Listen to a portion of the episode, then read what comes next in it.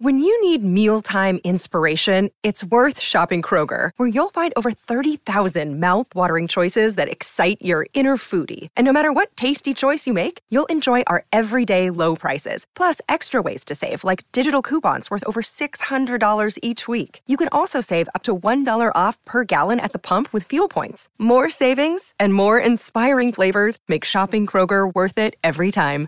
Kroger, fresh for everyone. Fuel restrictions apply. Another day is here, and you're ready for it. What to wear? Check. Breakfast, lunch, and dinner? Check. Planning for what's next and how to save for it? That's where Bank of America can help. For your financial to-dos, Bank of America has experts ready to help get you closer to your goals. Get started at one of our local financial centers or 24-7 in our mobile banking app. Find a location near you at bankofamerica.com slash talk to us. What would you like the power to do? Mobile banking requires downloading the app and is only available for select devices. Message and data rates may apply. Bank of America and a member FDIC. Cuando el TDAH se mete con nosotros, tenemos que hacer algo. De lo contrario, no va a dejar espacio sin complicar.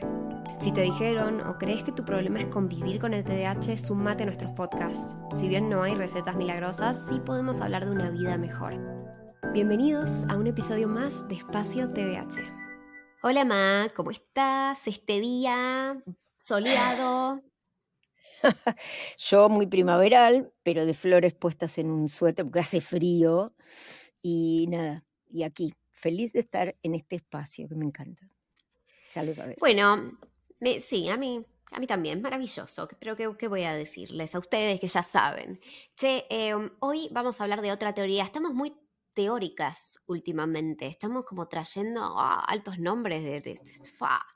Eh, hoy vamos a hablar de la teoría de los, de los vidrios rotos o de las ventanas rotas. Que, que, Me bueno, me la compartiste el otro día. Mi copa, mi copa. Básicamente, eh, esta teoría es una teoría de criminología, ¿no?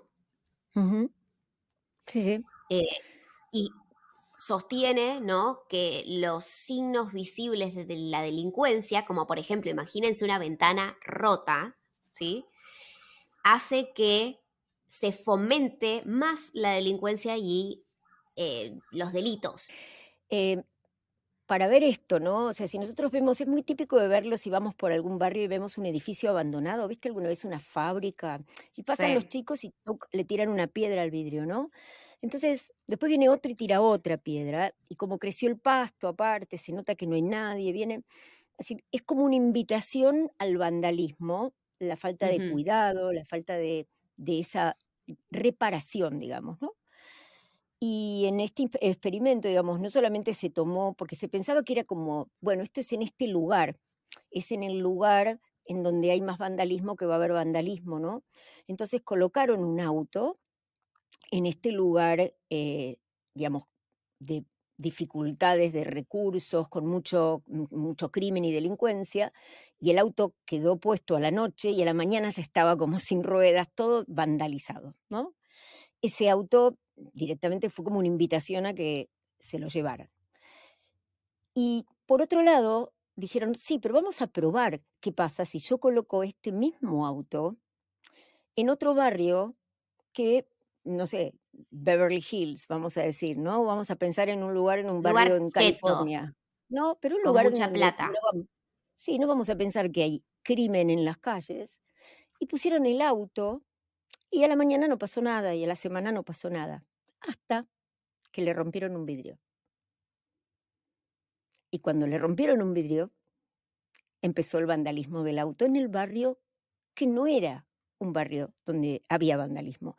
Entonces, de alguna manera lo que plantea esta teoría, que me parece muy interesante, tenía mucho que ver, lo usaron mucho en Nueva York, cuando Giuliani, que fue el, el mayor, el, no sé cómo se dice, el alcalde, el Alcalde. intendente, alcalde, eh, había un crimen tremendo. Yo cuando fui a Nueva York, que era chica, me acuerdo perfecto porque tenía 15 años, es, al salir del teatro era con un taxi en la puerta, buscado desde adentro, no se podía caminar por las calles de Nueva York, era crimen, era crimen, pero alto crimen, había lugares donde no se podía ir, muchos lugares, y todo era así. Y vos viste lo que es Nueva York hoy, como cambió, no quiere decir que no haya lugares como en todas las grandes ciudades, pero eso cambió con una política eh, que tuvo mucho foco en evitar esa peligrosidad en las calles y poniéndole mucho eh, foco a la ley. Pero pensándolo para nosotros, ¿no? Yo pensaba en un pequeño problema como de repente, no sé, hoy no me bañé a la mañana em, y entonces tengo todo el pelo feo o todo el pelo engrasado. Y me miro y digo, bueno, la verdad, y si no me bañé hoy, me veo y yo me voy a poner esta remera que está toda fea o está toda sucia, ¿no? Y después no me levanto y después no me voy. Es como una invitación al deterioro. Y a veces eso tiene que ver con lo que nos trae nuestra imagen, nuestra conducta. Es decir, un chico que está en el colegio, y yo digo, a veces por impulso, hace algo eh, que cree que es gracioso cuando está dañando a alguien o es eh, o acosa o genera un problema con un profe, ¿cómo va a juntarse después con los que hacen lío, ¿no? Como se junta, como dicen muchos, ¿no? Está en el grupito difícil. ¿Cómo va pasando de ser una, una cosa como una gracia a ser parte de algo que empieza a generar ese problema que después se torna eh, la entrada a los delitos, ¿no? ¿Vos cómo lo ves? Y yo agregaría, ¿no? Que no estamos hablando solamente de gente que termina como marginalizada en ese sentido de delinquir y todo eso, sino que también, por ejemplo, si vos también dejás que otras personas te pisoteen, estás en relaciones tóxicas donde otras personas abusan de vos y acuérdense que el abuso no es solamente físico, hay abuso de todos los tipos. Eso también le da la señal al resto de que vos sos una persona que se le puede hacer eso. Vos sos una persona a la que yo puedo ir y aprovecharme porque vos a todo decís que sí, porque estás buscando complacer a los demás. Y entonces yo voy a ir y te voy a hacer una cara linda y te voy a decir, ay, vos que sos buenísima en esto no me puedes ayudar. Y vos vas a decir que sí. Y así es como empieza, ¿no? Este patrón que también para mí está asociado con esto. Si yo veo que todo el mundo lo está haciendo, ¿y por qué no? Si vos no te estás defendiendo ni estás poniendo un freno a nada. Pero me parece, si lo tomamos como algo que nos permite el cambio, no solamente hagámonos cargos de ese problema que surgió hoy, también es no señalemos a ese chico o a esa persona que cometió hoy un acto inadecuado, porque puede pasarnos a todos, eh, y, y, fijémonos si podemos resolver lo que está pasando, ¿no? Esa pregunta que no hay, ¿no? La maestra que manda dirección a un chico, pero no pregunta o no, nadie se toma el tiempo de saber qué está sucediendo. ¿Por qué surgió esa conducta, no? O sea, y se lo aparta, se lo rechaza, eso incrementa esto. Entonces es muy importante, si nosotros vamos a sacar a un chico del aula, sistemáticamente como mecanismo de corrección, ¿qué mensaje le estamos dando al resto? A los que quedan en el aula, ¿no? Fulano, fulana, ah, la ponemos afuera. Es decir, me parece que es súper importante entender que muchas veces es la frustración, el aburrimiento, la impotencia, es cómo encontramos el lado positivo, ¿no? Por ejemplo, si alguien hace un, es histriónico y hace algo, bueno, ¿qué tal si le damos un rol en la obra de teatro que nos toca cuando vamos a, al colegio, ¿no? ¿Qué tal si lo, le buscamos a este chico que tiene tanta fuerza porque rompió algo o tiró algo? Bueno, lo buscamos para, para educación física, para que nos ayude o que muestre alguna cuestión que tenga que ver con, con el deporte, ¿no? ¿Cómo canalizamos ciertas cuestiones que vamos a ver asociadas a esto para que tenga un final distinto, ¿no? Que de hecho se hizo en muchos países. En Colombia se hizo mucho trabajo con los chicos que estaban en la calle y se hicieron muchos centros comunitarios en los barrios más carenciados, llevando a esos chicos que estaban, no sé, fumando en, lo que fuere, en una plaza eh, o tomando alcohol o robando, a que participen en actividades deportivas, a que empiecen a sentirse capos en algo, a que empiecen a, cambiar eso, es decir, a cuidarnos y cuidarse es como ir cambiando, ¿no? Ir, cambiemos ese vidrio roto, digo eso, ¿no? Reparemos eso que está roto. Sí, sí, total, porque aparte cuando, eh, eh, no sé si se relaciona mucho, pero a mí me pasó que cuando fuimos a, mm, hacer todo el tema de la mudanza en México, eh, nos tuvimos que poner a arreglar cosas que nunca habíamos arreglado del departamento. Y mm, con Ian nos miramos al final y dijimos, no nos quedemos con las cosas rotas tanto tiempo hasta el último momento. Cuando algo se rompa, arreglémoslo cuando pasa. Por más de que los dos tenemos mucha disfunción ejecutiva y, ergo por eso también se dejaron al último momento, pero digo, también nos quedó esa sensación de, ¿cómo decimos? Ay, bueno, no es nada, no se ve o no sé qué. Y después, ponele, no sé, había como un, eh, un, lugar con la alacena que se levantaba como para arriba la tapa y, y estaba como doblada porque se había caído un tornillo de un costado. Era, era para el toque era terrible. ¿eh? Y el momento en el que funcionó y lo logramos poner fue como, wow, qué alivio.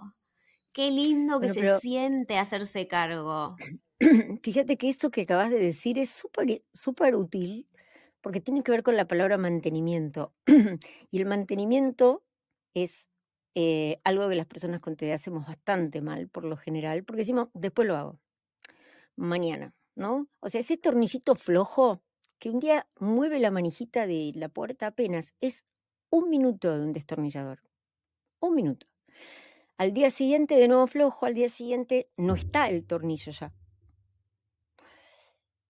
Y después, vayas a ver, no tenemos picaporte, se nos rompe en el momento inadecuado. Es decir, la vida está llena de apretar tornillitos en un minuto. ¿eh?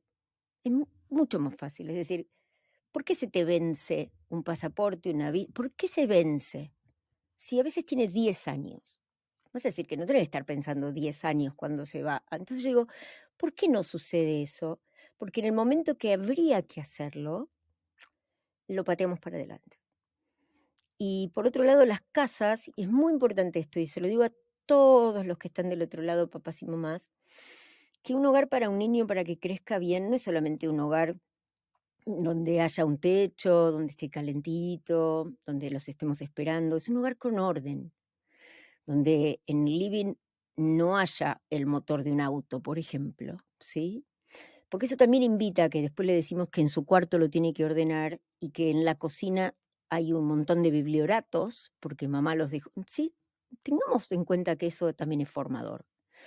Entonces, los patios de atrás de muchas casas, que yo digo las casas que tenían patios atrás, que eran como un depósito tremendo de cosas, no los tengamos así. Es mira lo que tenés en la mano. ¿Lo vas a guardar? Porque lo vas a usar, lo podés guardar. ¿Dónde lo vas a guardar? ¿Lo vas a guardar ahora? Si no, ¿cuándo lo vas a guardar? Si no lo vas a usar, pensá si lo vas a donar, si lo vas a vender, qué vas a hacer, pero no lo dejes ahí digas, después veo. Porque después es un montón de después arriba de otros. ¿no? O sea, eso creo que tiene que ver con, con absoluta. ¿Qué te pasó? ¿Con qué estás pensando ahora?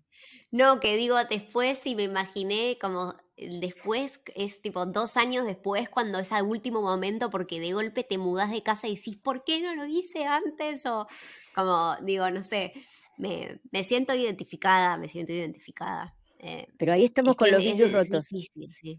Ese patio, o ese patio de atrás, donde pusiste las maderas que te sobraron, el respaldo de la cama que sacaste, el tacho de pintura que sobró, es una invitación a dejar cosas. ¿Por qué? Porque si es un desastre y después no lo cargues a tu hijo que acaba de tirar la pintura vieja que quedó, pero ¿quién puso ahí la pintura?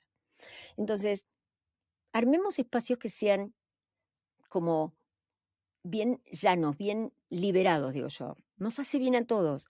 Pocas cosas y las cosas cuando se rompen, arreglémoslas. Es lo mismo que si hay una discusión, arreglémosla, hablemos ese tema.